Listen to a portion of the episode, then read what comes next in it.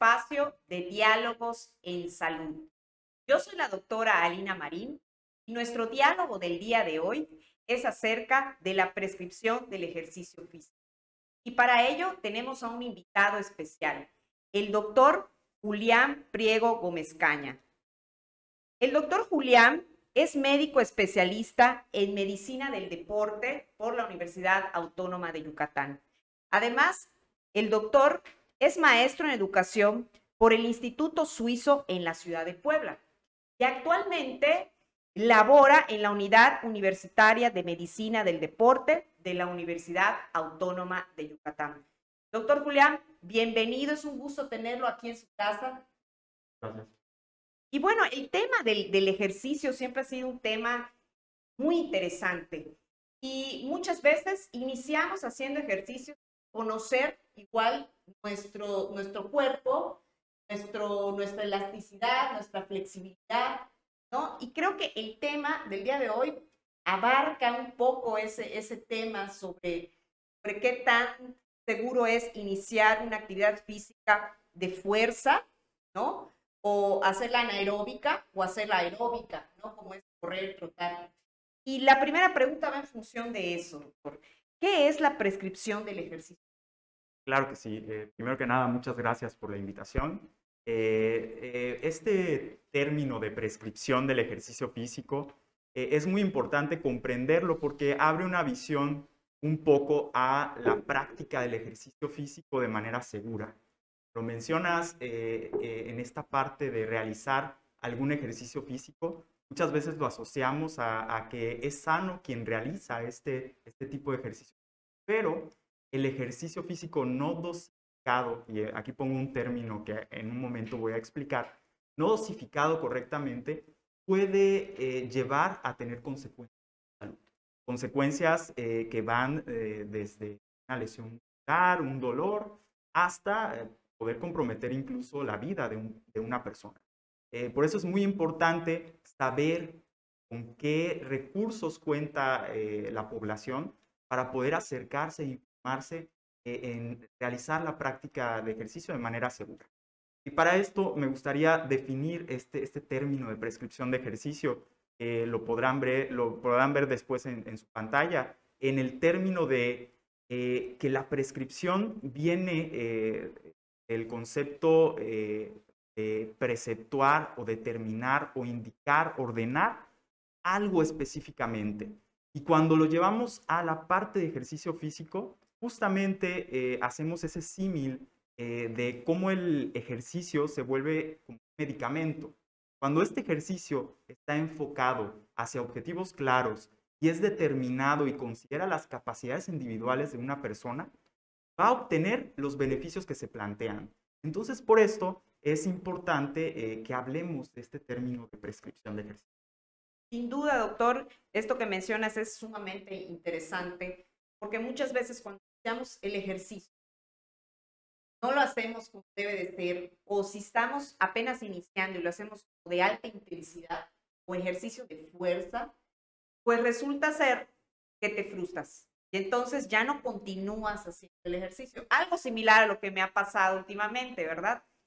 Pero creo que, que voy a ir a consultar con usted para que me, me prescriba buenos ejercicios. Con gusto, maestra, vamos, estamos aquí. Hay que, hay que hacerlo. cerca. Es muy, importante esto que menciona, porque incluso... Y bueno, doctor, esto que menciona de la prescripción del ejercicio, ¿cuáles son los Claro que sí, y esto creo que va a responder eh, muchas dudas que a veces nos planteamos cuando realizamos un ejercicio. Los propósitos que tiene la práctica o prescribir ejercicio físico van relacionados con eh, objetivos claros en preservar y prevenir enfermedades, sobre todo aquellas enfermedades que están asociadas al sedentarismo, las conocemos como enfermedades crónicas eh, eh, de causa hipocinética, pero que son estas, las que el hecho de no movernos nos llevan a tener grandes ¿no? algo que vemos actualmente, como el, contexto a veces nos obliga ¿no? a mantenernos eh, en, en, una parte estática y eh, hay que buscar y orientarnos con eh, personas que estén capacitadas para poder saber cómo resolver esto. uno de los principales objetivos es ese. otro propósito es también determinar la seguridad del ejercicio. Esta seguridad sabemos que va a ser inherente a cada capacidad física de cada quien, a cada estado de salud de cada quien. Una persona puede ser generalmente estar sana, pero también puede tener enfermedades que desconozca o que sepa que tiene alguna repercusión y practica o no ejercicio. Por eso eh, eh, hay que desmitificar esto de, que el ejercicio físico es eh, algo para la salud y para estar saludables. Sí es cierto, pero hay que considerar algunos puntos. la otra parte, pues, es algo que trabajamos de manera colaborativa este, como saben, eh, la universidad incluso eh, promueve esta, esta formación integral entre varias eh, disciplinas como son la rehabilitación, la nutrición y la misma medicina. Estamos en ese escenario de, de colaboración. Y muy puntual hacia esto, pues nosotros en la parte de medicina del deporte trabajamos de esa manera, de manera colaborativa para que la prescripción de ejercicio le funcione al, al, quien realiza la rehabilitación física de específicamente deportistas o de pacientes eh, que están realizando o que inician con la práctica de ejercicio físico para que puedan obtener los objetivos que están planteados en su plan de rehabilitación. Principales propósitos. Importantes, ¿no? Sobre todo cuando vamos a ir adoptando poco a poco como parte de nuestra... Claro. Primeramente hay que conocer para eso también la unidad hace estas pruebas de esfuerzo físico. Claro. Que también son fundamentales. Claro, es, es, es muy importante eh, no sobreestimarnos y no subestimarnos. El conocer las capacidades de cada quien, pues nos ayuda y ayuda a quien prescribe el ejercicio a saber definir metas claras, individualizar e intencionar ese plan para obtener los resultados que son deseados o que son requeridos. ¿sí? Muchas veces eh, vamos, por ejemplo, a un gimnasio y, pues pretendemos que alguien nos diga, no, pues yo creo que puedes levantar tanto, creo que puedes correr a tanta velocidad. Pero esto, esto de creo no, no, no debe ser ya cuando el ejercicio físico eh, tiene evidencia científica. Es muy importante esto porque yo conozco gente que se ha lesionado gimnasios. Debe haber claro, este, alguien especializado realmente hagas cualquier ejercicio de fuerza o levantamiento de máquina, cualquier parte del cuerpo que quieras ejercitar en las máquinas. Es tan importante.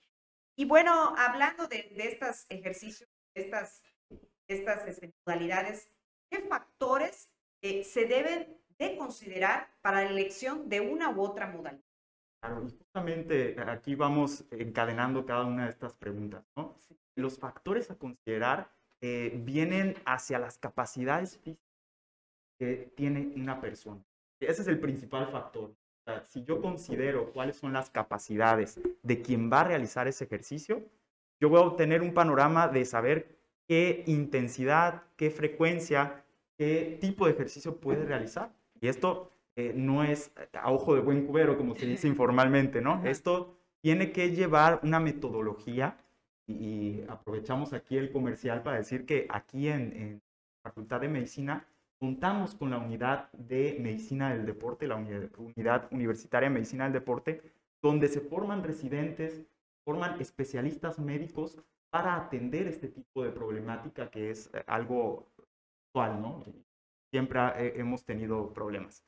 Y eh, ese es uno de los principales eh, factores. Otro factor es considerar también los gustos de una persona. no te puedo obligar a realizar ejercicios de fuerza si a ti no te gustan. Entonces hay que conocer la motivación, las metas del paciente. Totalmente. Son factores muy importantes, ¿no? Esto que mencionas es fundamental porque yo te puedo decir en mi experiencia eh, haciendo ejercicio, me encanta el gimnasio encanta la actividad del gimnasio, pero también eh, me gusta las actividades, por ejemplo, al, aire libre, por ejemplo, las aeróbicas, ¿no? El, nadar, por ejemplo, más este tipo de actividades. Bueno, vas viendo también, ¿no? ¿Cuáles, cuáles son tus preferencias? Lo que más te acomoda. Hay gente, por ejemplo, que le encanta hacer zumba, que está Eh, y, hay gente que no le gusta que sea lesionado incluso de, incluso este, hasta caminando. Si no sabes caminar, también te puedes lesionar. Claro, sí, hay tantos factores que, que, se pueden ir resumiendo hacia allá, ¿no? Y, y, es importante que los conozca la población. Y doctora, una pregunta muy importante es, ¿cuáles son esos componentes de una sesión? Claro, y esta, esta pregunta me gusta mucho porque eh, sirve para evaluarnos, para decir, a ver, ¿le estamos haciendo bien las cosas o estamos haciendo algo que nos puede comprometer nuestra salud? Y en este, en este término de componentes de ejercicio físico hay que, hay que separar un poquito también el esquema de qué hace un entrenamiento de un deportista de alto rendimiento, que es otro mundo, ese es otro universo, y centrarnos en que estamos hablando ahora del ejercicio para la salud. No puedo yo pretender tener el mismo, la misma metodología de entrenamiento de un deportista de alto rendimiento porque es alguien que lleva años entrenando una metodología específica orientada a exponenciar su máximo rendimiento. Entonces acá el ejercicio físico se basa de las metodologías del entrenamiento, pero para potenciar y preservar la salud. Entonces, en ese sentido, tenemos eh, cuatro componentes importantes que podrían eh, estar prácticamente en esa sesión. Eh, la principal, y es una que a veces omitimos mucho o a veces confundimos, incluso es la parte del calentamiento calentamiento es básico y, tiene que comprender características importantes en la prescripción del ejercicio, que son la frecuencia, la intensidad, tipo y eh, prácticamente la duración de, este, este, de, estos, eh, de estas fases que estamos hablando. ¿no? En el calentamiento tenemos que realizarlo a una intensidad que sea de leve a moderada. Intensidad en la cual el cuerpo se prepara para estar dispuesto a realizar una, una actividad física. No podemos iniciar de cero y empezar ya de plano porque eso puede predisponer puede predisponer este compromiso en nuestra salud. Eh, este tiene como objetivo de una duración muy corta de 5 a 10 minutos y dependiendo también las características, vuelvo aquí a las características individuales de cada paciente, hay pacientes que requieren incluso 15 minutos de calentamiento. E, entonces hay que ir identificando esto, esto para definirlo muy bien. Otra cosa que a veces confundimos con el calentamiento es el estiramiento. ¿sí? Este estiramiento, muchos le decimos, no, pues eh, hay que hacer calentamiento y te mandan a, hacer estiramientos y dices, ya calenté, y no es cierto, o sea, solamente realizamos estiramientos. Los estiramientos tienen otros objetivos que van también de la mano hacia la parte del calentamiento. Justamente van elongando las musculares para poder tener una mayor flexibilidad, para poder regenerar también respuestas de eh, metabolitos de desecho que se están generando con el físico y que con esto pues ayuda al cuerpo a recuperarse. Pero el calentamiento, a diferencia, lo que va a hacer es ir aumentando progresivamente la frecuencia cardíaca y la presión arterial. Y esta es una preparación fundamental para el siguiente componente que es el ejercicio en sí. ¿sí? Este ejercicio físico ya involucra los eh, ejercicios dinámicos, fuerza, ejercicios eh, de flexibilidad, los ejercicios eh, de coordinación. O sea, hay diferentes modalidades, no, no, no nos englobamos en ejercicios aeróbicos y ejercicios anaeróbicos, vamos un poquito más allá, que van condicionados a la parte de, este, ahorita por ejemplo tenemos tipos de entrenamientos, calistenia, considerados también un esquema y que no se encasillan simplemente en, anaeróbico o aeróbico, que esto va hacia la parte del tipo de metabolismo.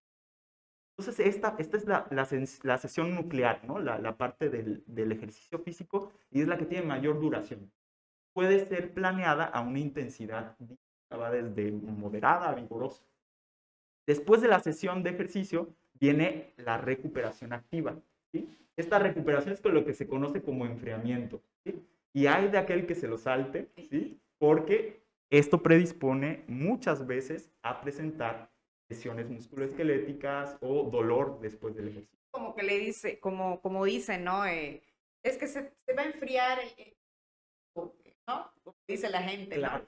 Entonces hay que, hay que hacer esta parte ya al final, ¿no? Claro. Es eh, también el, otra vez también los estiramientos para que el músculo otra vez vuelva. Claro, muy, muy importante es asociar siempre después de un calentamiento y de una recuperación activa un, un tiempo específico a las sesiones de estiramiento, fundamental, para poder ayudarle a elongar un poquito esta fibra muscular que se pueda acompañar esta recuperación fisiológica que llamamos que es la recuperación de todos los sistemas del cuerpo para estar nuevamente al estado de reposo. Pero eh, la parte de el estiramiento va enfocado más hacia la actividad, por ejemplo, si hicimos una actividad de alta tensión, pues ahí prima mucho el, el, tener este tipo de... eh, bueno, esta parte me, ha encantado, ¿no? Como lo has explicado, estas como que componentes, estas etapas, estas fases, pues amigos, son importantísimas seguirlas. Eh, si ustedes están iniciando eh, con ejercicio, es importante seguir estos el doctor y no omitir ninguna porque pues como ha comentado el doctor, puede, podemos, nos puede ocasionar alguna lesión.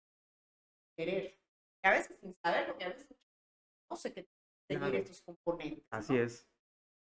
Doctor, ¿y cómo puedo practicar ejercicio sin poner en riesgo mis Claro, fíjate, eh, en esta parte, bueno, y por eso me gusta mucho la docencia y, y voy hacia allá, ¿no? Y va pegado a mi especialidad es eh, el realizar todo esto de ejercicio físico, todo lo que hemos mencionado, aterrizarlo ahora en, una, en algo práctico, ¿sí? Entonces la intensidad, fíjense, siempre tenemos que considerar la capacidad de cada quien. No va a ir de acuerdo a si yo soy sedentario, soy un deportista o soy alguien que realiza ejercicio de manera activa. Para eso tengo que evaluar cuál es mi condición física y cómo estoy preparado.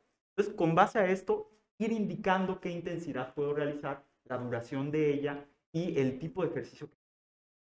Un eh, consejo prácticamente inicial es que iniciemos con eh, ejercicios de tipo aeróbico, de componente dinámico, a una duración que por lo menos logremos 75 eh, minutos por semana. ¿sí? Hay, que, hay que hacer este ejercicio que es muy fácil realizarlo, simplemente hay que estar monitorizando que nos encontremos así.